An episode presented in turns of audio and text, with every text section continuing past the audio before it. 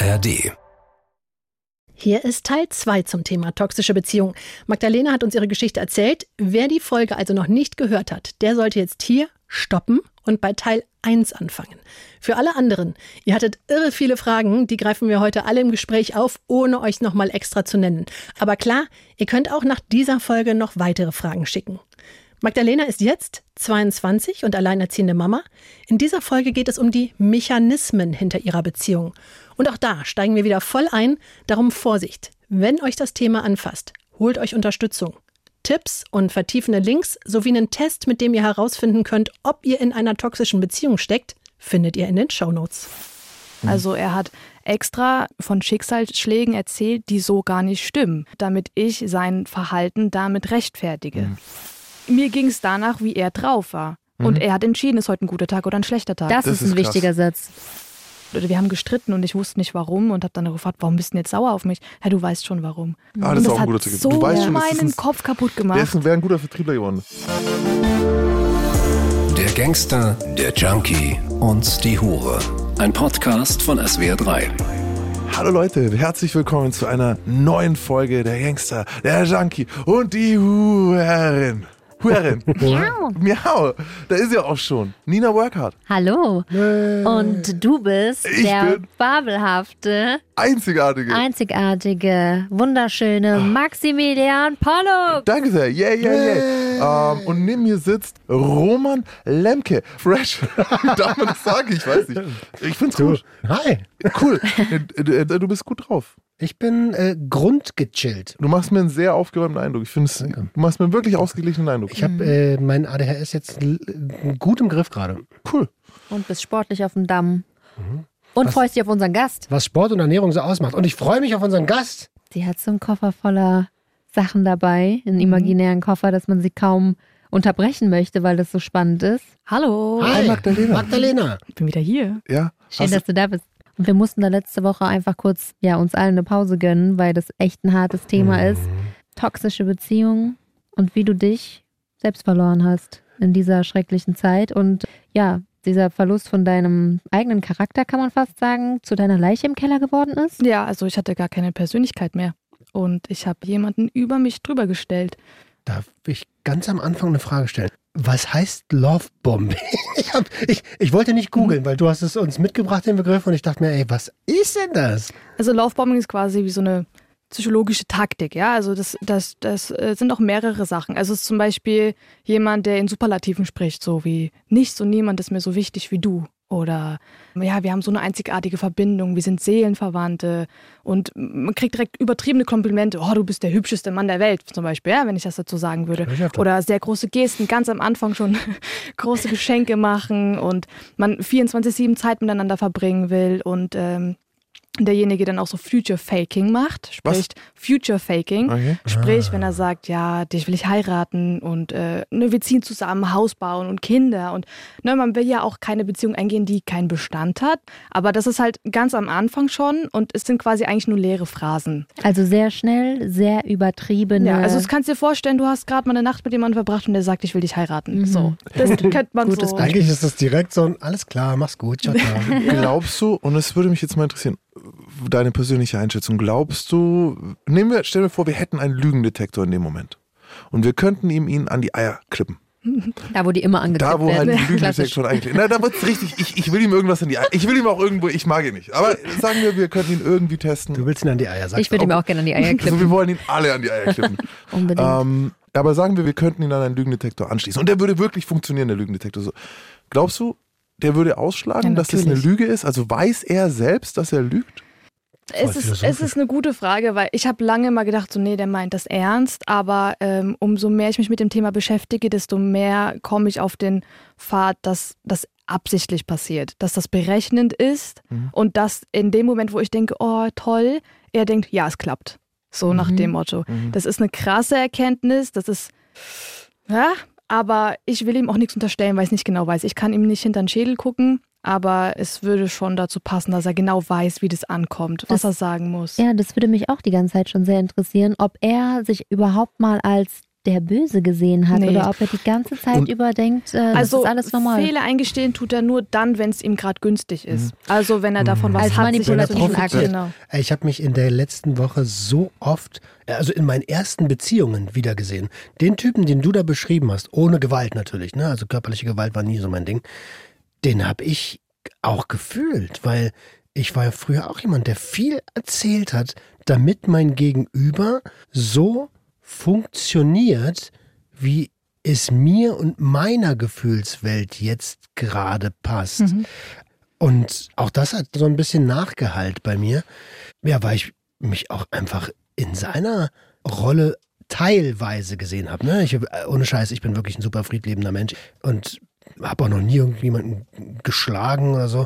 Aber dieses Manipulative, das war früher mein Leben. Das, Ja, ich will das nicht zu sehr interpretieren, weil das eine gefährliche Strecke ist. Also es ist ganz gut so, dass ich ihn nicht verstehe, dass ich nicht verstehe, warum und wie er handelt, weil ich bin nicht wie er und ich würde auch nie wie er sein. Und es ist so ein, umso mehr man sich da versucht reinzuversetzen und zu verstehen, was da passiert ist, desto mehr wird man vielleicht auch so wie diese Person. Und deswegen da so ein bisschen Abstand von halten und sagen, okay, ich kann froh sein, dass ich es nicht nachvollziehen kann. Ich bin nämlich nicht aus so einem Holz geschnitzt. Ich sag glaube aber auch, Roman, du hast gerade, das ehrt dich selber, aber der Unterschied ist, also wir alle, so wie wir hier sitzen, und da ist, da nehme ich die Magdalena nicht aus, nehme ich die Nina nicht aus, nehme ich die Steffi nicht, haben am Anfang, gerade im Beziehungsding und so, man benutzt Manipulation, weil man noch nicht genau weiß, wie man irgendwas im anderen auslöst. Man ist auch unsicher und man will geliebt werden. Und es, heute ist es, man liked ein Bild unter Instagram oder man macht es nicht. Heute ist es Ding, also jeder macht es. Das ist ganz normal, während man eine Beziehung findet. Du hast ja selber auch gesagt, ne? ich habe auch Dinge getan. Zum Beispiel, ich habe gesagt, fahr in Urlaub, weil ich dachte, er würde dann sich erinnern, dass er mich vermisst.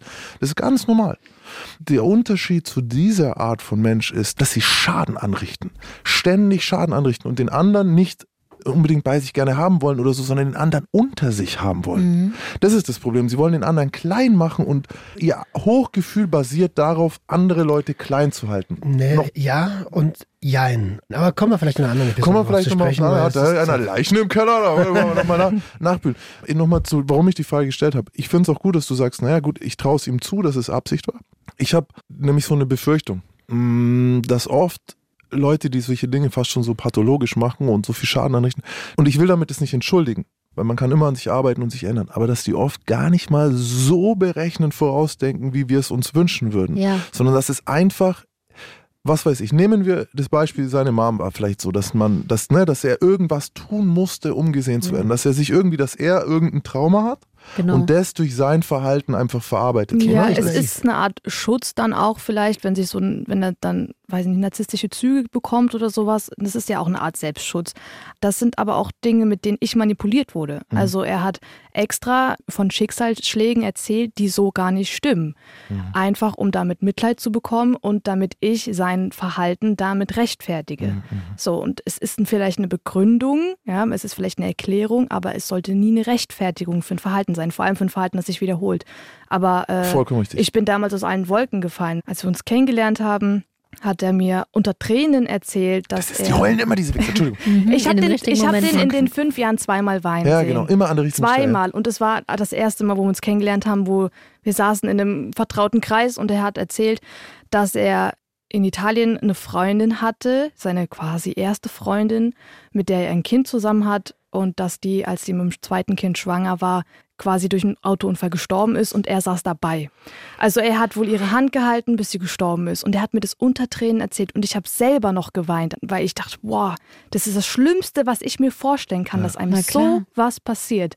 Und irgendwann habe ich gedacht, irgendwas stimmt mit der Geschichte nicht. Und habe dann auch rausgefunden, dass diese besagte Freundin natürlich, die existiert, die lebt aber noch und die hat auch kein Kind mit ihm. Und Ach du das Scheiße. heißt, wo ich immer dachte, da existiert ein Kind, dass es das anscheinend nicht gibt. Und auch seine Familie hat mir bestätigt, dass das Blödsinn ist. Und er hat mir aber damals vorbereitend gesagt, meine Familie weiß davon nichts. Sie wissen Ja, von ja, meinem Kind nichts. aha, aha. Das ist, und dann kann man, das kann Aber- man nicht mehr verzeihen mit, ey, äh, der ist halt in seinem eigenen Trauma gefangen, sondern das ist schon wirklich Sorry, du bist Also halt ich, ich verstehe das bis heute nicht. richtiger, richtiger. Vor allem, und die ganze Beziehung hat sich da, oder er hat auch am Anfang gesagt, so quasi, als wäre ich die Seele von seiner verstorbenen Frau und dass er mich mehr lieben würde, als er sie geliebt hat. Und ich habe gesagt, sag sowas nicht. Er so, ja, aber es ist doch die Boah, Wahrheit. ist das krass. Er Und das war ganz, ganz, ganz am Anfang. Gut, also, also ja, schlecht klar, in seiner Bösheit, weißt du? Ganz großes Kino. Ganz, weil das macht ja was. Auch wenn dir jemand so eine krasse Geschichte erzählt.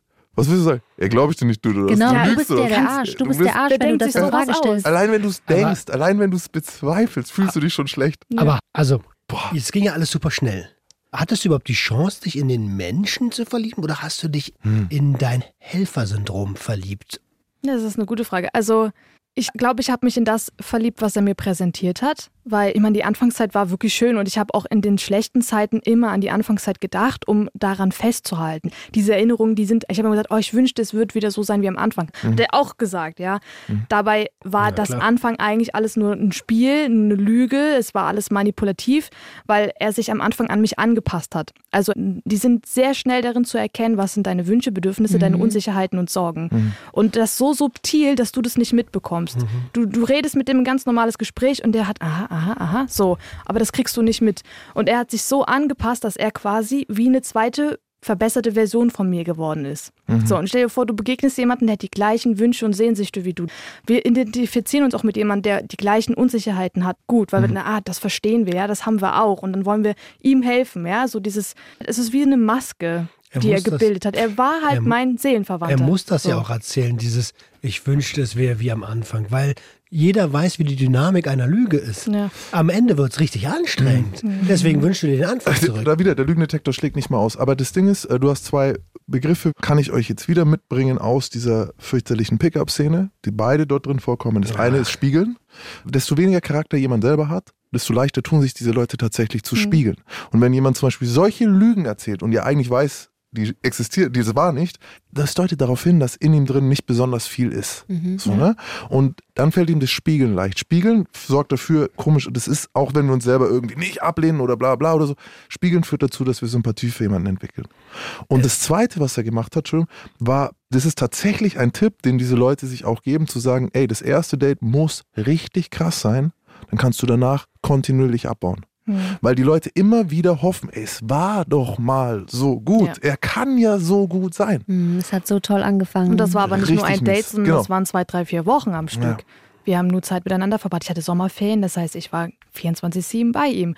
Alles und wie es war, auch, es war auch wirklich krass, da habe ich gestern nochmal drüber nachgedacht, so dieses, wo dann die Schule wieder anfing. Und da musste ich zu Hause schlafen. Ich war 16. Ich war noch bei meiner Mama gemeldet, natürlich, ne? So.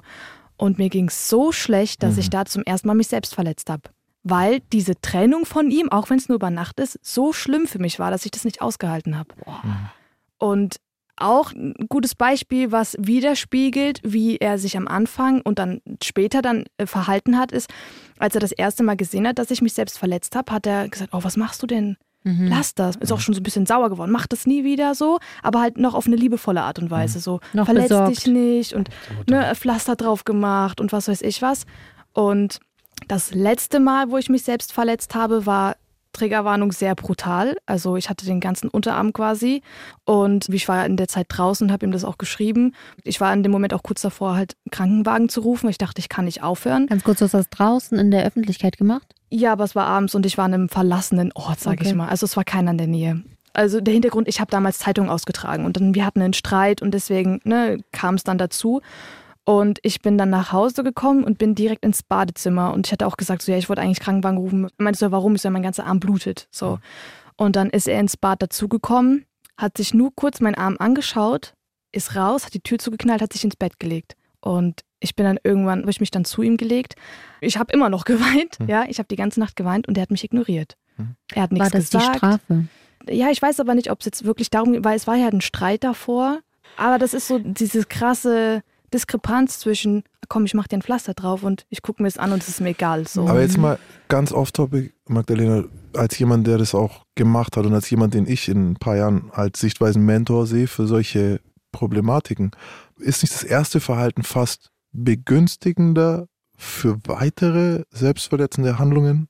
Weil das ist ja eigentlich das, was man will, gesehen werden. Man und wenn dich dann jemand werden. gepflegt und sieht, Ist es nicht Ja. so, dass es dann beim zweiten Mal eher wieder passiert? Also mal losgelöst von Nee, ihm, ich sondern wollte- einfach ich wieder wollte- die nee, richtige ich- Reaktion. Was soll denn, was könnte man denn tun als Partner, Mhm. weißt du? Weil Das er, das erste finde ich super problematisch, weil du Absolut. Das ist genau wie mit dem Urlaub. Ich schicke dich weg, damit du mich vermisst. Und genauso, ich Ja, ich habe es ja auch später gemacht, weil ich wollte ja seine Aufmerksamkeit. Also ich habe es auch gemacht, weil wegen dem Schmerz, glaube ich, aber auch so ein Teil von mir wollte jetzt seh doch endlich, wie ich leide. Ja, klar. Und das war natürlich innerlich konnte das nicht sehen, vielleicht, ja, oder konnte man es nicht beweisen, aber halt körperlich dann schon. Er war der Falsche auch. Und Er ich ist auch der auch- falsche Adressat, ja, weißt ja. schon. Aber was macht ein. Was mache ich, wenn es Mhm. jetzt so wäre? Was? Weil beim ersten Mal hätte ich auch das Pflaster drauf gemacht, hätte ich gesagt, oh fuck, mach das halt bitte nicht, Mann. Du brauchst Ja, das nicht ich- machen, ich, ich- sehe dich doch sowieso und so. Aber dann habe ich es ja gefüttert. Mhm. Das, mo- Ja, ja. Mm. Es ist schwierig, also das Ignorieren ist auch, schl- also Ja. ich meine, ich habe es tatsächlich da das letzte Mal gemacht, weil ich gemerkt habe, mit der Taktik komme ich bei ihm nicht durch. Mhm. Ähm, und weil ich gesagt habe, boah, jetzt hast du aber echt übertrieben. Mhm. Ja, und ich war in dem Moment auch so wie so einem Rausch quasi drin, habe es gar nicht mehr richtig gespürt und dachte mir so, scheiße, ich will das gar nicht. Und ich weiß nicht, ich habe das mitbekommen bei jemandem, der auch mal angefangen hat, sich zu ritzen und ich habe gesagt, okay, wie gehst du das jetzt an? Und ich bin der Meinung, dass zum Beispiel ich auch schwierig finde, im Internet darauf aufzuklären, gerade wenn es Minderjährige sind, die da unterwegs sind, weil ich habe das aus dem Internet. Mhm. Wo habe ich es gesehen? Ja, TikTok, damals hieß es noch Musical.ly. Da habe ich dann das erste Mal so Videos gesehen, aha, das geht. Man kann sich so ne, schneiden und dann so, das ist schon schwierig, aber das kriegst du heute auch schwer kontrolliert. Ich habe damals halt einfach nur versucht, für sie da zu sein, zu sagen, so hier, lass das, das ist nicht gut, ne, du tust dir damit nur noch mehr selber weh, ich bin doch hier für dich und so. Aber gesagt, okay, ich halte ein Auge auf sie, aber wie man da wirklich mit umgeht, Ich glaube, ist sehr schwierig. das ist so ein bisschen wie bei allen Betroffenen. Ein dünnes Eis zwischen, ich übernehme jetzt die Verantwortung für dein Handeln und ich bin für dich da. Ich glaube, du kannst immer, ist jedenfalls meine Erfahrung, was du immer machen kannst, ist ein offenes Ohr zu haben, hast du ja gerade gesagt. Ist es nicht das gleiche wie mit, wie sagst du mal, Substanzgebrauchsstörung quasi? Sehr ist das gut. nicht das gleiche, wenn man erkennt, okay, der- derjenige hat das? Wie geht man denn damit um? Ist das nicht eine ähnliche? Same. Hat er gerade gemeint, ja, ja. Same, same. Ja, okay. Also offenes Ohr für jemanden genau. da Okay. sein, Hilfe anbieten und mehr ist erstens nicht deine Verantwortung Mhm. und mehr kannst du aber auch nicht machen. Und wenn derjenige oder diejenige dann aber merkt, ey krass, ich habe mich jetzt mal geöffnet und hier ist Vertrauen, hier wird mir zugehört, hier werden meine Probleme gesehen und das dann nicht mit einem Therapeuten verwechselt, sondern mit Ja, das ist auch eine schwierige. Dynamik, dass es dann nicht da eine emotionale Abhängigkeit wieder bildet und dass du dann 24-7 für diejenigen da sein musst. Ich habe das auch, dass ich Leute kenne, die mit so psychischen Sachen strugglen, wo ich manchmal sage, okay, da kann ich mich jetzt gerade nicht drum kümmern, das ist mit Also zu viel. Ich will für dich da sein, aber ich muss meine Grenze Ja, wahren. das ist super, genau das ist ja richtig, zu sagen, hey, hier ist meine Grenze. Ja. Kommst du blutend bei mir an?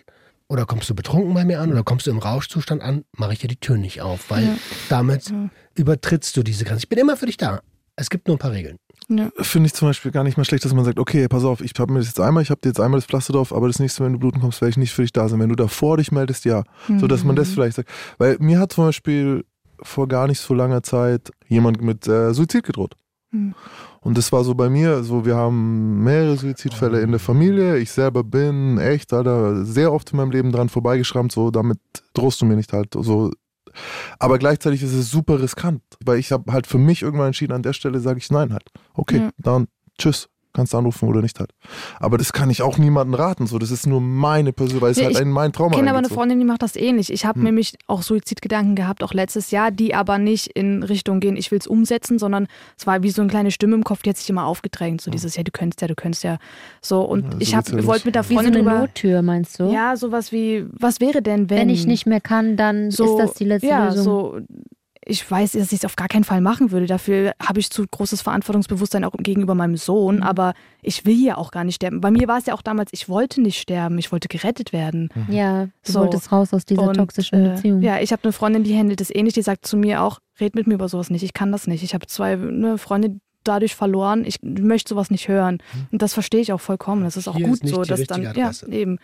So, und ich kenne das aber auch, dass äh, mein Ex mir gedroht hat, so, ja, wenn du jetzt nicht hierher kommst, dann tue ich mir was an. Mhm. Ich so, wenn Genau. du was machst, dann rufe ich die Polizei. Ja, dann laufe ich weg, dann gehe ich nach draußen, dann weißt du nicht, wo ich bin. Guck mal, wie naiv. So. Das, ist- das habe ich bei der letzten aber Woche schon ich gedacht. bin da auch schuldig mit. ja, In natürlich. Streitsituationen habe ich ihm auch gesagt, ich bringe mich um, wenn du jetzt nicht hierher Ja, kommst. ge- genau. Ich meine, toxische Beziehungen leben ja nicht nur von einer Seite, Ja. sondern die Chemie muss schon genauso Mhm. funktionieren. Und dann ist es das, was ich letzte Woche, das sagte ich die ganze Zeit so, dass das so ein kindlich naives Verhalten ist von beiden Seiten, was sich denn so hochschockt. Ja, wenn du das nicht machst, dann mach ich das. Und wenn du das machst, dann mach ich Mhm. das. Und wenn ich jetzt das mache, dann macht sie das.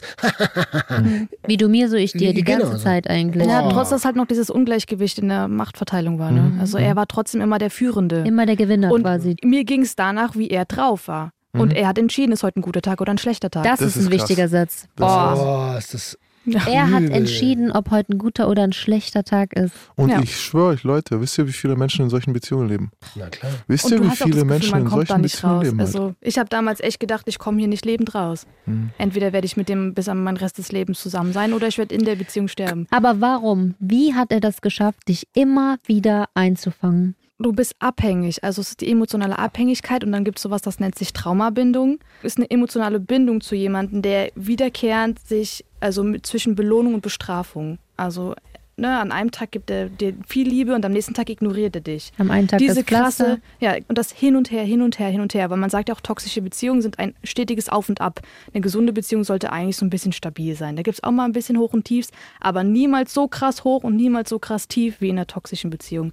Und diese Traumabindung, dieses Hin und Her, das macht dich süchtig. Man spricht dann auch so ähnlich wie eine Drogensucht, das hast du ja jetzt letzte Woche schon mal korrigiert. Es ist quasi wie so eine Achterbahnfahrt. Also einmal das Stresshormon Cortisol, was ausgeschüttet wird, wenn ein schlechter Moment ist und denkst, oh Gott, jetzt streiten wir, jetzt droht er mir mit Trennung, jetzt Das verliere ich den. immer, immer gleich Ja, Trennung. und dann äh, auf der anderen Seite wieder das Lovebombing und dieses Ich liebe dich und du bist mein Traumfall, ich werde dich nie verlassen und dann Dopaminausschüttungen. Mhm. Und von diesem Hin und Her wird man süchtig, man wird wirklich abhängig davon. Das heißt, auch wenn man sich dann trennt, hat man diese quälende Sehnsucht, ich muss zurück, weil ich brauche dieses Hoch wieder, ich brauche wieder Mhm. diese Dopaminausschüttung. Und es ist auch ein krasses Gefühl, wenn du getrennt warst, zwei, drei Wochen sich nicht gesehen hat und man sagt, boah, ich treffe mich jetzt mit dem. Wow, Ja. Ja, und dann, und dann Boah, ich oh, krieg du bist aufgeregt und du gehst zu dem hin und denkst, oh, dann berührt man sich und dann kriegt man Gänsehaut am ganzen Körper und es ist, endlich habe ich ihn wieder so. Also der das ist, Gegenüber denkt nur so. hat so viel jo, Kraft, Sex. dieses. Und das erste Mal, wo wir getrennt waren für drei Wochen, mir ging es elendig und ich bin damals, das war 2018, wieder zur Schule gegangen, eine berufsbildende Schule und wäre ich da nicht gewesen, ich weiß nicht, ob ich das überstanden hätte. Also die Schule ähm, hat mir damals noch so ein bisschen Halt gegeben. In den letzten Staffeln hat Max das ja auch schon oft gesagt. Schule ist für Kinder und Jugendliche Struktur, eine Tagesstruktur. Danach Ja. fällt die weg. Das Schlimme und, war das Wochenende. Mhm. Was mache ich am Wochenende? Ne, Und dann haben wir noch eine Sache, die du, Max, gerade gesagt hast. Du hast eben die Spiegeltechnik angesprochen. Für alle Hörer und Hörerinnen, die sich da fragen, hä, die das nicht kennen. In der zweiten Staffel GJH, das Tier in uns, da könnt ihr da gern mal reinhören an das Chamäleon. Da sprechen wir sehr genau über die Spiegeltechnik. Ich habe jetzt überlegt nochmal, du hast es jetzt schon gesagt mit diesem ähm, Trauma-Bonding so, ne? Und äh, wie hieß es Trauma? Traumabindung. äh, Traumabindung, ja. Das war jetzt das Englische, was du Genau, gesagt ja, aber es gibt noch was. Menschen, es kommt eigentlich auch zum Beispiel in der kriminellen Welt, Betrüger setzen es ein. Ähm, das ist Kontinuität. Hm. Wir lieben unbewusst Kontinuität so. Und das Billigste ist dieses, lass jemanden dreimal Ja sagen und stell dann nochmal eine Frage. Die Chance, dass er nochmal Ja sagt, das kennt der Roman auch aus dem Vertrieb so, Klar. ist ein bisschen höher, als wenn du sowas nicht machen würdest. Weil desto öfter du Ja gesagt hast, desto schwerer wird das nächste Nein.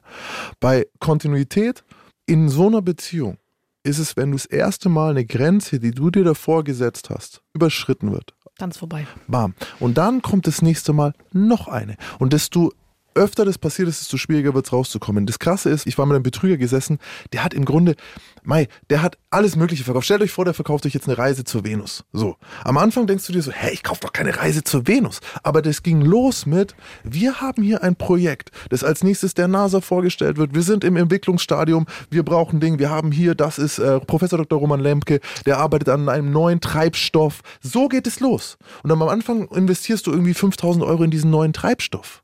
Und am Ende kommt erst diese Reise zur Venus. Und der Weg ist so, es wird immer.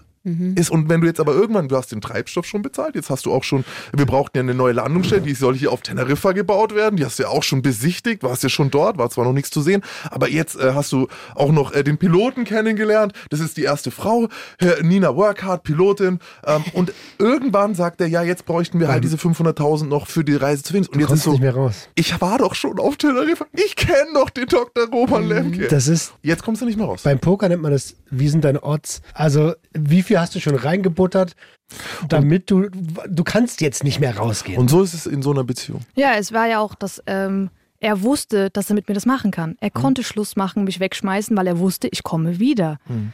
Und mir haben auch viele gesagt, nachdem die erste Trennung war, wo wir wieder zusammengekommen sind, warum gehst du direkt? Du hättest ein bisschen zappeln lassen müssen. Ne? Der soll merken, dass er das mit dir nicht machen kann. So, ich, ich war einfach nur froh, dass er mich zurückgenommen hat mhm. und dass ich jetzt nicht mehr in meine Depressionen schwelgen musste und jeden Abend da saß und nicht wusste, wie ich einschlafen soll.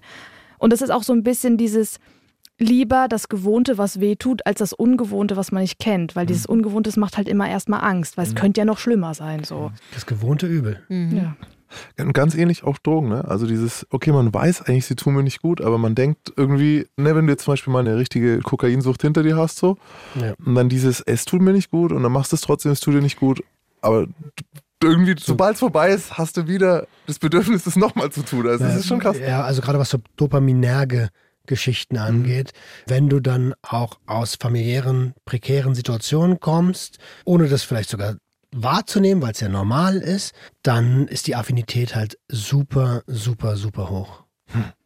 Ist es nicht auch so, wenn man zum Beispiel das erste Mal eine Droge nimmt, dass die dann krasser wirkt als dann danach und dass man immer den ersten Kick zurückhaben will? Weil das erinnert mich jetzt gerade so daran, dass ich halt die Anfangszeit zurückhaben wollte. Wenn so man so konsumiert, wie ihr das gemacht habt am Anfang, was du letzte Woche beschrieben hast, dann ja. Also, aber wenn man äh, schlau und konsumkompetent konsumiert und genügend Konsumpausen mit ausreichender Dauer macht, dann. Aber es passt ja voll. Das ist ja wie der Heroin-Junkie, der immer wieder dem ersten Trip hinterherjagt. Ja. So jagtest du die ganze Zeit diesem ersten Gefühl hinterher, der ersten Verliebtheit, der Glorifizierung. Ja, ich gedacht, was mache ich, dass ich den wiederkriege? Mhm.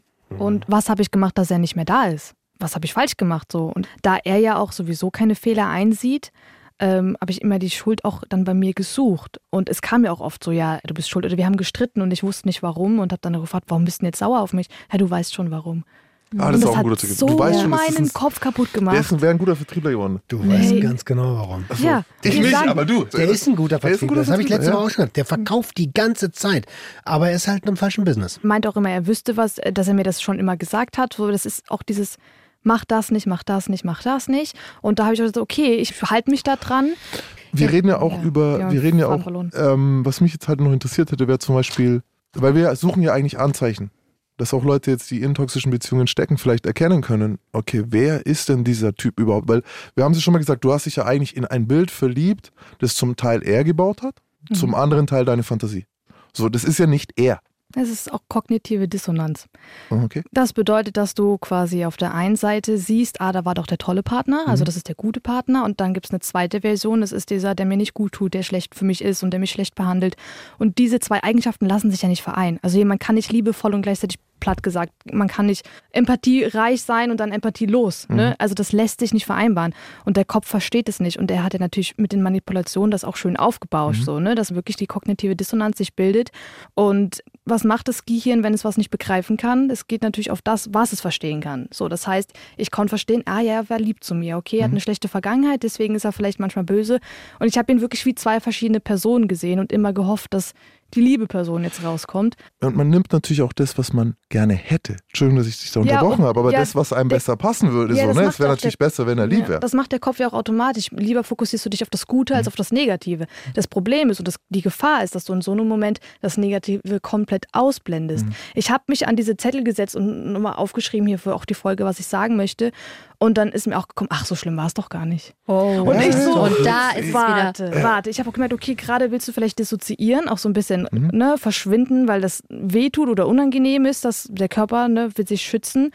Und dass ich da wieder dieses, dass das immer noch manchmal so ein bisschen greift. Die das kognitive Dissonanz ist sehr hartnäckig. Ja. also wir haben ja noch ein bisschen nachbesprochen, ne? Und uns ist im Nachhinein aufgefallen, dass du viele Dinge gesagt hast, die ihn eigentlich verteidigen. Ja. Also Handy in deine Richtung geworfen. Ein paar Dinge Kleine sind drin, Dinge, ja. ein paar Dinge sind schief gelaufen. Mhm. So. Ja, ich bin halt aber auch ein sehr vergebungsvoller Mensch und ich habe sehr viel Verständnis. Und das hat er ausgenutzt. Und ich hatte damals keine Grenzen. Und mhm. das ist fünf Jahre in mich eingeprügelt worden. Mhm. Und deswegen ist vieles noch drin. Ich verstehe das auch alles, aber manchmal, wenn ich dann so auch im Reden, im Fluss drin bin, kann es sein, dass dann das immer noch so, ne, so sich übernimmt. Aber es ist auf jeden Fall ein guter Punkt, wo man sagt, okay, das muss man nochmal ein bisschen hinterfragen. Genau, ist überhaupt ja. gar nicht böse gemeint. Ja, es ne? ist aber auch schon. Um, und, und, und, einfach aber, nur, dass du das für dich selbst sehen kannst. Denn ähm, so eine ganz deutliche Aussprache, das war mein Täter.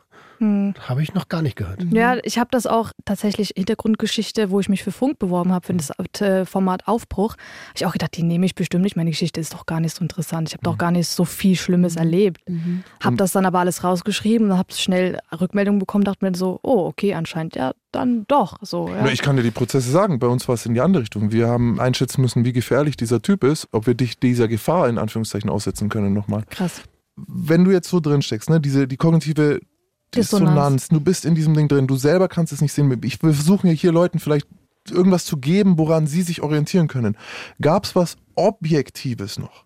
Sowas wie zum Beispiel, dieser Typ hat keine Freunde. Du hast ja gesagt, irgendwie sein Freundeskreis war so oder so. Gab es irgendwas, woran jeder sehen kann, okay, shit, Mann, der ist ja nicht nur zu mir so oder der ist tatsächlich gefährlich? Meinst du jetzt für die Betroffenen, die ja. in so einer Beziehung stecken? Ja. ja, also es gibt viele Anzeichen, gerade zum Beispiel für eine Traumabindung gibt es ähm, Anzeichen, dass zum Beispiel der Partner verspricht, sich zu ändern und tut es aber nicht. Also dieses immer wieder entschuldigt sich, ich ändere mich und dann passiert aber nichts. Und da gibt es auch so einen Satz, eine Entschuldigung ohne Veränderung ist Manipulation. Mhm. Uh, der ist in dem, in ja, dem Sing sehr gut. Und dann zum Beispiel das andere ja, dich darauf äh, hinweisen, dass dein Partner dich schlecht behandelt zum Beispiel, weil man braucht quasi so einen Realitätscheck und das kann man sich auch gerne bei Freunden holen oder bei Familie, weil sie sowas gerne anders sehen. In meinem Fall war es vielleicht auch ein bisschen schwierig, weil er die Leute mitmanipuliert hat. Mhm. Aber manche haben da schon nochmal ein Gespür für, dass man sagen kann, so hier, siehst du da irgendwas? Oder man guckt sich andere Beziehungen an. Wie läuft das denn da? Ich mhm. hatte damals eigentlich keinen richtigen Vergleich zu einer richtig gesunden Beziehung. Deswegen wusste ich nicht, wie soll es denn überhaupt laufen. So, ich wusste nicht, dass es schlecht ist, sich jeden Tag ne, in den Schlaf zu weinen und die immer zu streiten. Deswegen isoliert diese Person einen ja auch so, damit du dir von niemandem einen Realitätscheck abholen kannst, damit dir niemand sagen kann, ey, das ist aber jetzt nicht in Ordnung. So, ich hatte zum Beispiel eine Freundin, der habe ich immer viel davon erzählt. Da will ich jetzt auch gar nicht auf sie drauf eingehen. Die hat dann nicht viel gesagt, die war immer einfach für mich da. Das heißt, für die war es aber auch nicht schlimm, wenn ich zu dem zurückgegangen bin. Aber im Idealfall ist es vielleicht so, dass man sich einer Freundin anvertraut, die dann sagt, so hier, das ist aber jetzt nicht gesund, da musst du auf dich aufpassen. Also deswegen sage ich sowieso, ein Tipp für solche Menschen ist immer reden, reden, reden. Hört nicht auf zu reden. Redet mit irgendwem, weil Schweigen macht schutzlos. Ne? Er hat so, sich ja auch zu einer... Weil auch viele, gerade wenn die nicht mitbekommen, was die schlechten Seiten sind, weil manchmal will man den ja auch verteidigen, auch vor der Familie, dann glauben die einem das vielleicht auch nicht. Wie, der ist doch so ein toller Mensch. Mhm. So, wie kann das sein, dass der dich jetzt schlecht behandelt? Und er hat dich ja auch zu einer gefährlichen Zeit abgegriffen, wenn ich das richtig verstanden habe. Nee, ich war noch auf dem Gymnasium, bin dann aber ja runter. Ich aber hatte da keine vertrauten muss ja schon klar gewesen sein, okay, die kommt nicht mehr. Das müssen Lehrer gemerkt haben auch mhm. irgendwo. Das müssen auch deine Mitschüler, auch wenn du nicht mit denen dick befreundet warst, mitbekommen haben, dass du dich plötzlich noch mehr zurückziehst und dass du plötzlich die Schule meidest. Also ja, ich weiß nicht, wie genau das gelaufen ist, aber zum Beispiel er hat auch oft gemacht, oh, die Freundinnen, die ich hatte, es waren nicht viele, ah, die sind alles Schlampen mhm. und die mhm. wollen nur Böses für dich, deine Mama will dich nur in Therapie stecken, siehst du nicht. Und dann habe ich auch immer gesagt, so, ja, wollte dann auch nicht mehr streiten und dann irgendwie auch keinen Kontakt mehr zu den also Personen Vielleicht gehabt. kann man mal zusammenfassend sagen, wenn du nur eine einzige Person in deinem Umfeld hast, dann ist es eine gefährliche Ausgangssituation, ja. weil du komplett von der Meinung dieser einen Person vielleicht nicht unbedingt abhängig bist, aber das ist ja dann dein Realitätscheck. Ja, du kannst ja nichts mehr vergleichen. Ja, genau. Du kannst ja nicht. Du, das ist deine Referenz, ja. Du bist ja. die Summe der einen Person, mit der du dich umgibst. So, wenn, oh, ich, ja, fuck, ja. wenn ich jeden Tag mit Freunden draußen gewesen wäre, dann wäre das vielleicht anders gelaufen. Aber ich habe mich ja auch dann isolieren mhm. lassen auch. Ne? Ich habe tatsächlich dieses, dass es jemand geschafft hat, sich relativ schnell, also nach eineinhalb, zwei Jahren so von einem extrem gefährlichen Mann zu trennen, war wegen der Freunde. Und das hat sie vor kurzem mir auch nochmal gesagt, so, ey, ihr habt es alle gesagt. Und als dann so der fünfte war und irgendwie ich so, okay, ich muss mal jetzt, und dann hat sie ihn im Grunde durch eine Trennung getestet. Und dann ging es los. Bedrohende E-Mails, die Mutter angeschrieben, den Stalking, alle besorgt. Dann ja. kam wirklich ein, sein gefährlicher Teil so richtig mal mhm. heraus. Und dann hatte sie halt schwarz auf weiß diese E-Mails, was sie davor immer nur in so Gesprächen gehört hat.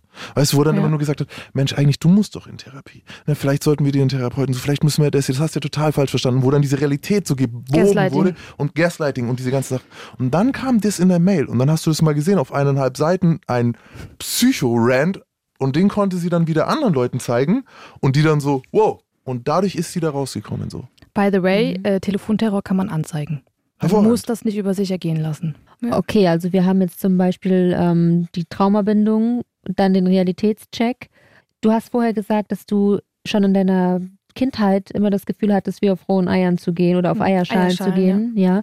Und das hat sich ja in deiner Beziehung dann genauso wiedergespiegelt. Hast du noch ein Beispiel dafür? zum Beispiel, man weiß ja nie, woran man ist. Und ich habe auch immer darauf geachtet, okay, ihn halt jetzt nicht zu triggern, dass er nicht wütend wird. Und habe dann quasi registriert, aha, das macht den wütend. Okay, nee, das kann er nicht haben. Und das hat sich jetzt ähm, als Beispiel zu Hause so abgespielt, dass als er eine Zeit lang Sozialstunden gemacht hat, ich nur zu Hause war und ich war quasi fürs Kochen, Putzen, Haushalt zuständig. Ne? Ich hatte die Schule abgebrochen, war zu Hause. Und er kam jeden Mittag nach Hause und er hat immer wieder was Neues gefunden, was nicht perfekt sauber war. Und ich habe gesagt, ja, okay, morgen mache ich es besser. Morgen mache ich es besser. dich, Alter, und ehrlich. ähm, Putz selber. Genau. ja, Aber ja. so, aber ich habe das dann auch gemacht. Ja. Und ich frage mich bis heute, warum? Na, weil du es einmal ist- gemacht hast und dann beim zweiten Mal wird Ja, es und dann- noch schwer. Und, und dann ich- müsstest du dir ja. eingestehen, gestern war ein Fehler. So, Aber, weil er, du auch er, keine aber er war ja Energie- auch nie zufrieden. So Ja. dieses, auch wenn ich gesagt habe, okay, ich ändere das, okay, dann hat er plötzlich Sachen gefunden. Hat er gesagt, da oben das Regal, da ist Staub drauf. Ich so, sag mal, willst du mich verarschen? Du hast noch nie auf dieses Regal geguckt und jetzt plötzlich muss das sauber sein. Aber du Krass. hast auch keine Energie irgendwann mehr für diesen ewigen Stress und nee, Streit. nee, du willst ja die Harmonie zurückhaben. Und du Genau. hast auch Und, äh, gerade eine Sache gesagt, man weiß nicht, woran man ist. Also wir kennen uns jetzt seit anderthalb Episoden und ich habe den Eindruck, du weißt schon ganz genau, woran du bist. Nämlich, dass Mm, du in der Rolle bist, dass du es ihm, egal wie, eigentlich nicht recht machen kannst und versuchst immer die gute Frau zu sein, die alles macht, damit seine Laune passt. Nee, da ist es dann wieder zu wechselhaft. Weil heute ist zum Beispiel das nicht in Ordnung und morgen ist das gut. Ja, aber du weißt Das doch, heißt, er wechselt aber auch. Du weißt, dass du es eh nicht richtig machen kannst. Ja, nee, aber es kann ja sein, dass ich das, was ich jetzt heute gemacht habe, dass das Ah, morgen, dass das das jetzt ist- toll das ist. Nein, nein, das, Das so ist hat er aber so auch ist es. gemacht. Das ist wie ein Er Glücksspiel. hat es aber Ja. auch gemacht und oh, jetzt heute hast du aber toll gemacht. Ja, ja, klar. Super, Das ist eine permanente nö, so, so Verunsicherung. Du äh, weißt eben nicht, was du bist. ja, du, du- weißt nicht, ob du richtig oder falsch bist. Das ist der Zustand, in dem er dich mit deswegen, Absicht hält. deswegen So. macht das ja extra so wechselhaft, dass Sonst du dich gar nicht an sonst das müsstest du halt von oben kannst. gucken, dass du weißt, du war also Du weißt, von du nicht außen, von außen, außen siehst du, okay, ja, du weißt, dass du es nicht richtig Ja, heute weiß ich, egal ich will wie. nie recht machen Wenn du können, drin bist, findet immer was. das Aber Hamsterrad halt, ne? Aber ja, du siehst es nicht. Und was mir jetzt eben noch eingefallen ist, es gab eine Situation, da hatte einen Freund zu Besuch und er hat mir gesagt, koch mal Nudeln mit Tomatensauce. Und ich so, ja, wie soll ich das machen? Ich war 16, ich wusste nicht, wie man kocht. Schon gar nicht. Nudeln mit Tomatensauce fand ich langweilig. So. Und dann hat er mir gesagt, so hier eine Zwiebel am Braten, machst du so, machst du so, machst du so. Und ich so, bäh, es schmeckt doch gar nicht. Und ich so, ja, okay, gut, ich mach dir das. Ich hab's gemacht und er hat's probiert und ist ausgerastet. Ah, schmeckt scheiße und du bist keine Frau, du bist ein Kind. Oh und das mein bemerke Gott. vor seinem Freund. Natürlich. Und ich bin dann rübergegangen ins andere Zimmer, hab geweint. Ich dachte, so, ich hab's gemacht, wie er es wollte. Und jetzt macht er mir so ein Theater Hm. und beleidigt, demütigt mich zugrunde.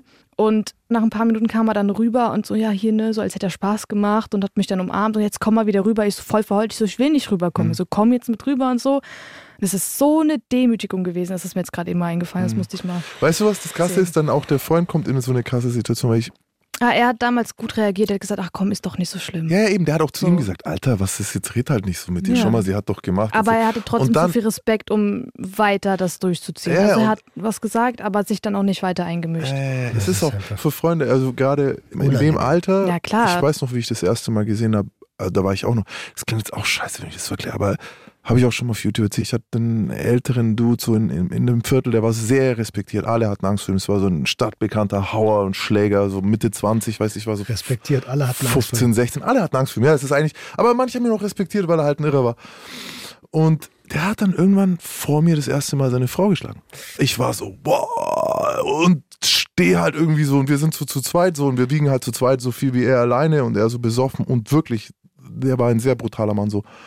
Und ich dann, ey Mann, Alter, Panzer, so ein Spitzer, ey Panzer, mal lass halt schon mal. Und er schreit mich so kurz an.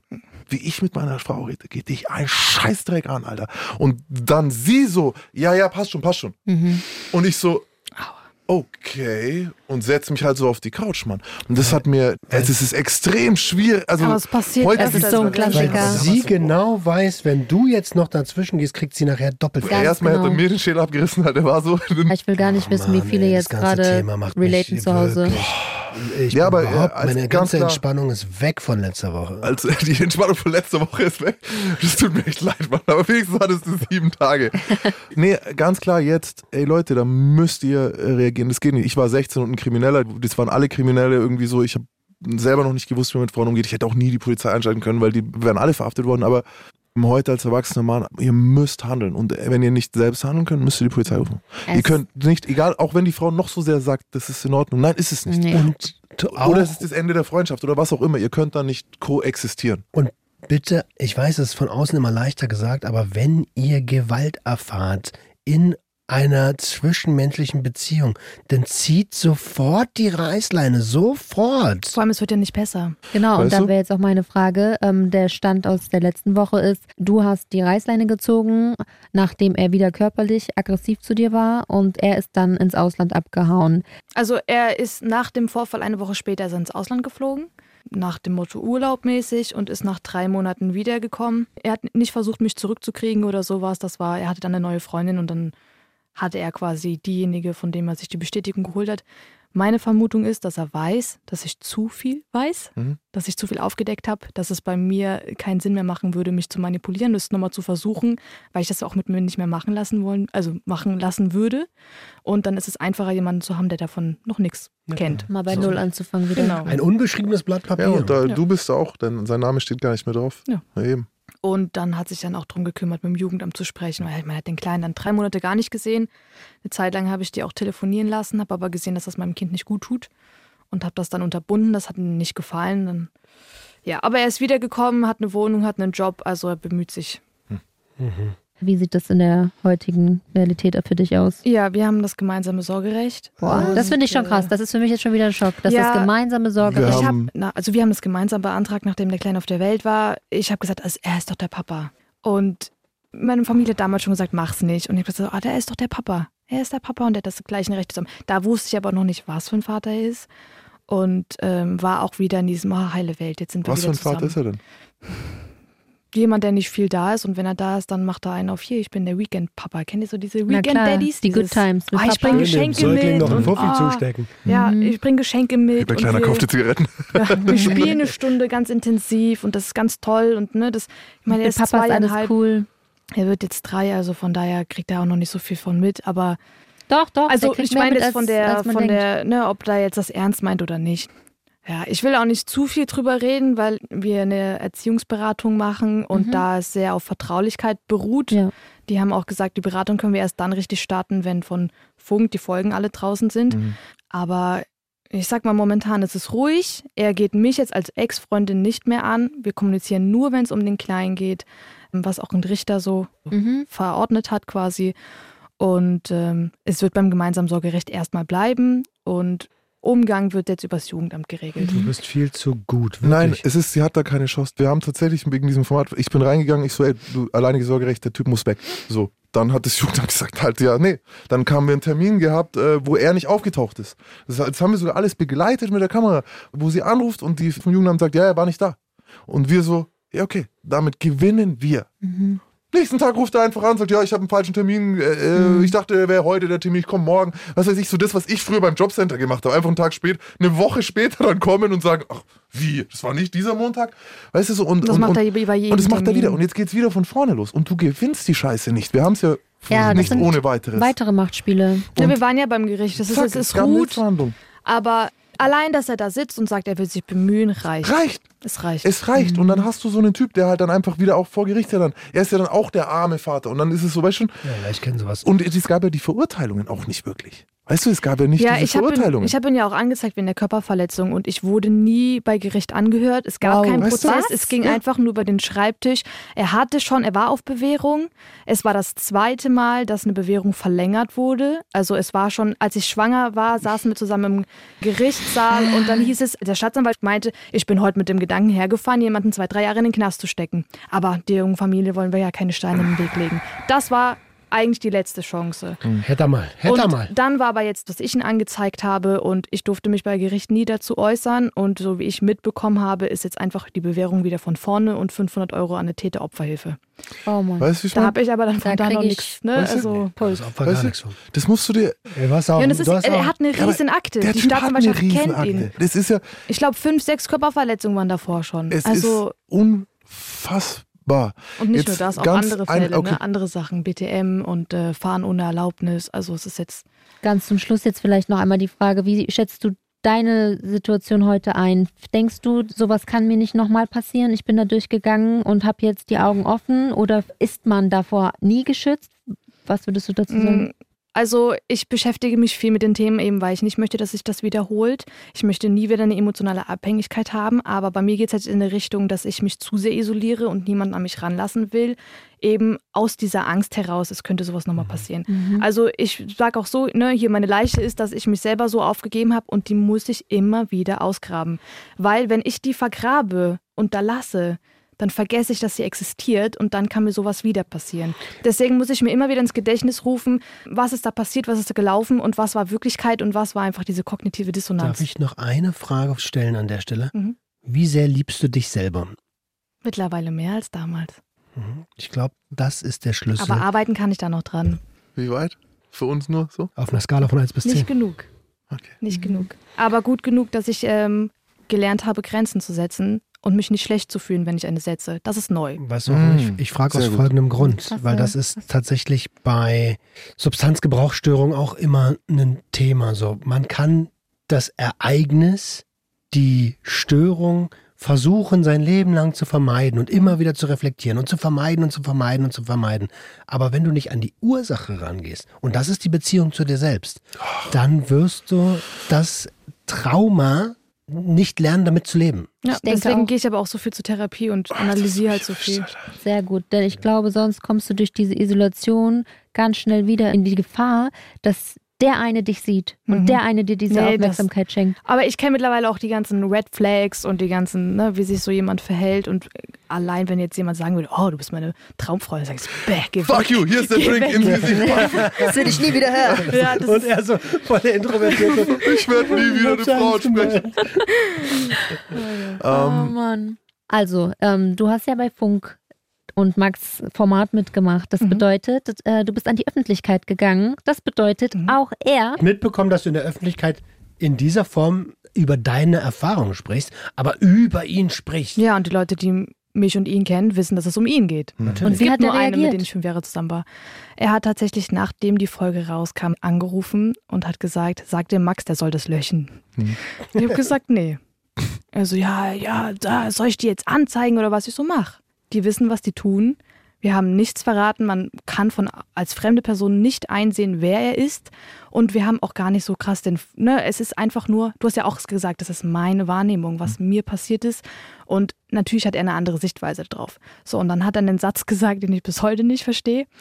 Äh, er meinte, es geht ihm nicht um ihn, es geht ihm um den Ruf von seinem Sohn und er möchte nicht, genau in dem Wortlaut, er möchte nicht, dass sein Sohn einen gewalttätigen Vater hat. Hm, Dann hätte er nicht na gewalttätig klar. sein sollen. Genau, das habe ich dann auch gesagt. Ich sagte, ich wollte das auch nicht. So. Aber es ist so ein krasser Spruch und man Es denkt, wie kommt der da drauf, so geil. sowas zu sagen? Es ist so geil, weil er wird. alles, nein, aber weißt du was? Er wird. Nein, aber warum? Es sagt so viel über ihn. Es ist, Ja. es ist, war, das war eine der, eine der Male, wo er so seine Maske komplett fallen hat lassen.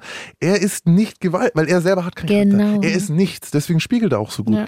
Er wird gewalttätig dadurch, dass über ihn erzählt wird. Er ist gewalttätig. Weißt du, ich meine, Ja. er sieht nicht mal, ich habe das nicht gemacht. Darum geht's gar nicht. Sondern jetzt wissen andere Leute, dass ich das gemacht habe. Und dadurch hat mein Sohn einen Gewalttäter zum Vater. Ganz genau. Was für eine krasse Art.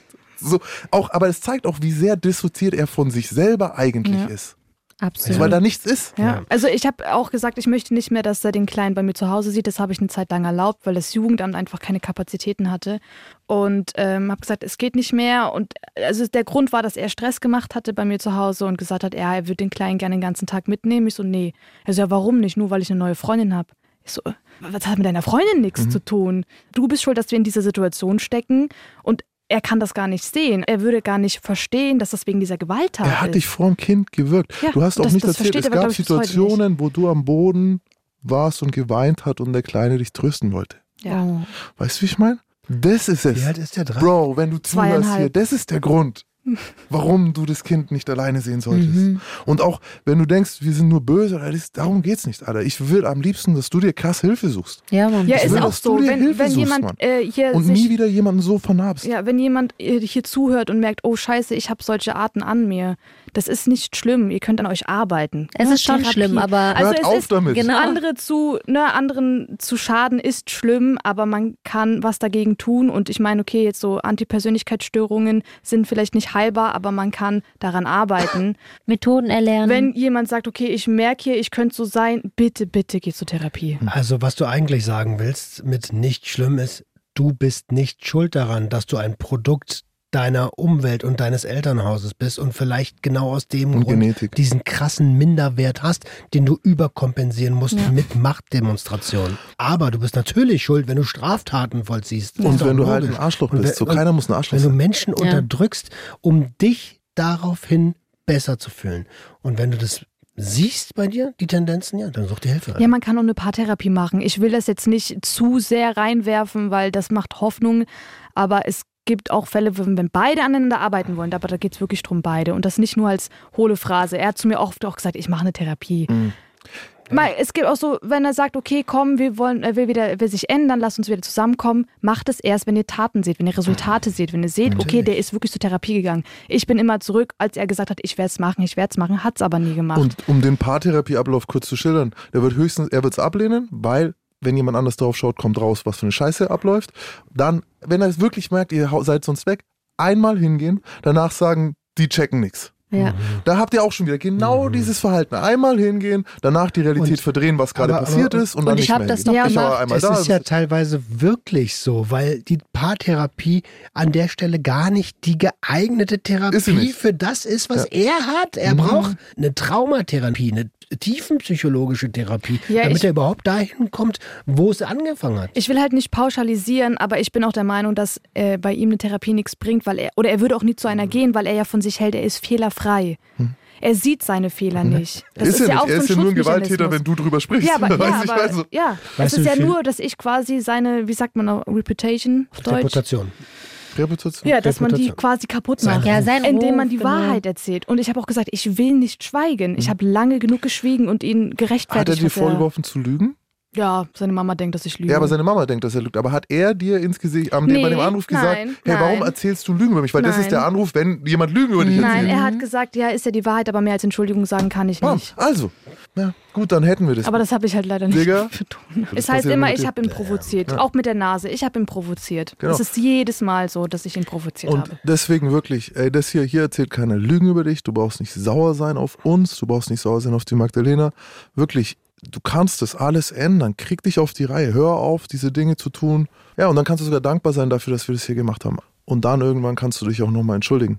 Aber das ist ja das Ding. Wir sind ja ein gutes Beispiel dafür, dass man nicht ein Arschloch sein muss. Dass man es nicht bleiben, Bleiben muss. Ja, eben, dass du, weil ich war auch kein geiler Typ, Mann. Wenn du meine Ex-Freundin, die, sagt dir, bleib weg von ihm, der ist brandgefährlich. Ja. Fertig. Und das, also ich bin vielleicht nicht der geilste Typ, aber ich bin sicher nicht mehr gefährlich für Frauen halt. Weißt du, ich meine?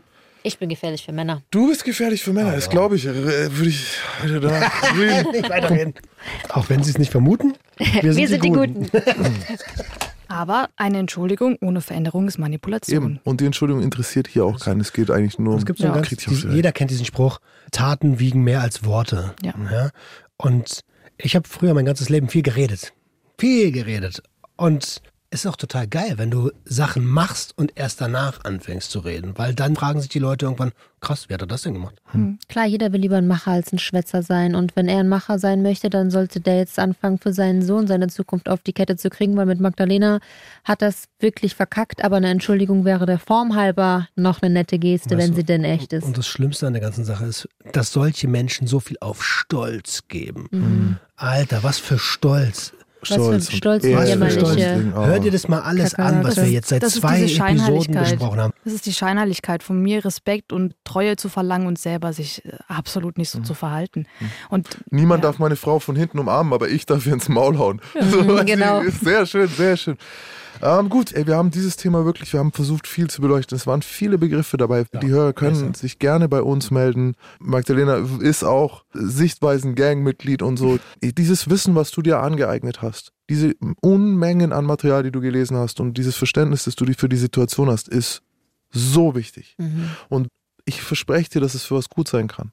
Und das war es jetzt schon, das war es mit Aufbruch, das war es mit der Folge, das war es mit deinen Sachen auf TikTok, das war es mit dem, wie du bist. Und hier spricht jemand, der zehn Jahre Knast in helfen umwandeln konnte. Und du wirst noch vielen Menschen damit helfen, da bin ich mir ganz, ganz sicher. Ich hoffe. Das Bestimmt. glaube ich auch. Du wirkst sehr reflektiert. Du bist 22 Jahre. Natürlich. Frisch, frische 22. Frisch. Frische Alles 20 Gute Jahre. Ja, Respekt dafür, dass du es geschafft hast, dich aus dieser wirklich toxischen Beziehung zu lösen. Das ist Und- auch so ein Ding, was ich mir öfter sagen muss. Ich hatte mit einer Freundin letztens drüber gesprochen und ich habe gesagt, so ja, wenn der nicht damals ins Ausland gegangen wäre, dann wäre ich bestimmt wieder bei dem gelandet. So, aber nein, so das, was damals passiert ist und dass ich mich daraus gekämpft habe, war auch ein Rauskämpfen. Und diese Absolut. Trauer die Monate. Und ich sage immer, ja, aber hätte ja auch anders laufen können. Nee, es ist gelaufen, wie es gelaufen ist. Und da darf ich mir auch mal für auf die Schulter klopfen. Absolut, Ja, weil so, du Entscheidungen so. getroffen hast. Hey, gesunde Einstellung. Ja. Gut. Magdalena, danke. Das war schrecklich und inspirierend zugleich. Ja, emotional, auffühlend. Ja, war cool. Cool, war super. Also stell ich mir einen schönen Nachmittag vor. Ja, entspannt. Es ist, äh, du bist einfach auch gut. Ja, Ja. mir tut es aber du? auch gut drüber zu Ich sprechen, weiß. das rauszulassen. Weißt du noch, Das ich habe so das geil. dir vor, ach Gott, was war Sommer irgendwann Mhm. mal, habe ich dir gesagt, so, ey, man kann Sommer. Trauma auf eine gewisse Art totreden. Also man kann Ja. so oft über Dinge reden, dass sie einen selber an dem Abend keine schlaflose Nacht mehr machen. Das ist Ja. es. Fühle ich zu hart. Das ist gut, das ist gut. Das ist irgendwann wie so ein Kästchen in deinem Kopf, so ein Film, den du abspulen kannst. Ja, man muss halt aufpassen, jeder Mensch geht damit anders um. Meine Mutter hat die Sorge geäußert, dass ich mich damit retraumatisiere. Ich habe gesagt, nee, ich brauche das. Ich Mhm. muss darüber sprechen. Wie viel Ahnung hat deine Mama von Traumata? Eins. Siehst du? 1,16. Also, da, äh, mehr braucht man gar nicht reden. Okay. Aber trotzdem auch mal hier Grüße raus. Es ist auch, Ja. ja. Na klar.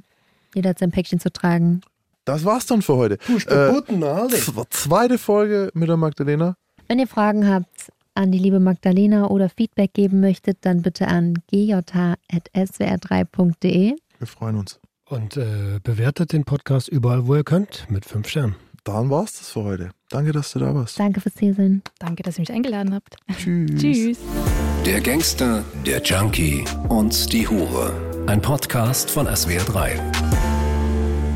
So, und wir haben ja schon am Anfang gesagt, wir haben viel Post von euch bekommen. Erstmal herzlichen Glückwunsch an alle, die eine super Beziehung haben, obwohl es einen riesen Altersunterschied gibt oder obwohl es kaum Altersunterschied gibt. Wir freuen uns für jeden, bei dem die Beziehung gut läuft. Und auch sonst habt ihr wieder so viele wertvolle, unterstützende, konstruktive Sachen geschrieben, dass wir gesagt haben, an ein paar davon lassen wir euch doch noch teilhaben. Vielen Dank für euren Podcast. Ich versuche mir so viel wie möglich aus euren Geschichten rauszuziehen für meine Kids. Eure letzte Folge hat mich jetzt aber doch getroffen beim Thema Altersunterschied. Mein Mann ist mehrere Jahre älter als ich. Er hat mich nie ausgenutzt oder verletzt und ich kann auch nicht sagen, dass er Macht über mich ausübt. Im Gegenteil, wir ergänzen uns gegenseitig. Aber auch unabhängig von meinem Mann hatte ich immer ältere Jungs als Kumpels. Ich gebe Maximilian recht, dass solche Typen sich mit Absicht jüngere Mädels suchen. Aber nicht jeder, der mit einer jüngeren Frau befreundet oder zusammen ist, ist so ein toxischer Typ. Und das gilt natürlich auch in der umgekehrten oder jeder anderen Beziehungskonstellation. Liebe Grüße, Juliane. Hallo ihr Lieben, früher war ich auch anfällig für toxische Beziehungen mit labilen Männern. Das, was mich immer getriggert hat, war der Gedanke, den wahren Kern herauszufinden. Warum ist er jetzt so? Mittlerweile habe ich Gott sei Dank andere Prioritäten. Genießt den Sommer, Katharina. Ich war selber 13 Jahre in einer toxischen Beziehung und sag euch, es geht auch viel subtiler. Ich war völlig isoliert, ohne dass es Verbote oder Gewaltandrohungen gab. Erst zwei Jahre nach der Trennung habe ich in Therapie gelernt, was psychische Gewalt ist und wie sie sich auswirken kann. Und dann hat es nochmal sieben bis acht Jahre gebraucht, bis mir bewusst geworden ist, dass auch sexuelle Gewalt eine Rolle gespielt hat. Dieser Punkt ist für mich bis heute immer noch schwer zu verstehen. Danke euch für den tollen Podcast und ganz liebe Grüße, Svenja. Erstmal einen ganz dicken Drücker an Roman. Dein Schmerz hat mich oft ganz frontal getroffen. Unglaublich, wie viel Gefühle auf diese Distanz über Kopfhörer transportiert werden können. Aber ich möchte mich auch ganz besonders an Magdalena wenden. Ich habe selbst lange in einer ganz schlimmen Beziehung gelebt. Es gab so viele seelische Demütigungen. Ich konnte alles so nachfühlen. Jedes Verzeihen war wie eine Erlaubnis, einfach weiterzumachen. Und ehrlich gesagt, wusste ich es von Anfang an. Er hat mich nie angelogen, nie was vorgemacht. Wir hatten auch wundervolle Tage. Er war ein toller Papa, ein guter Mensch, aber mit einer ganz hasserfüllten und bösen Seite, die es liebte, mich zu beschimpfen und in meine Wunden und Traumata zu treten. Erst durch eine lange Therapie schaffte ich irgendwann die Trennung. Ich habe Gänsehaut bekommen, als Roman flüsterte Warum bist du nicht gegangen? Er konnte es einfach nicht fassen. Und ich liebe ihn für diese Art. Es war genau das, was meine Mutter, meine Freunde mitmachen mussten. Diese Ohnmacht, zusehen zu müssen und zu wissen, dass man nur hoffen kann, dass nichts Schlimmeres passiert. Ich bin buchstäblich mit einem blauen Auge davon gekommen. Nicht alle haben so ein Glück. Aber denkt bitte immer daran, es gibt Möglichkeiten, es gibt einen Weg, ihr müsst ihn aber auch gehen. Das Leben kann so schön sein, wenn man es zulässt. Ganz viel Liebe. A. -Punkt.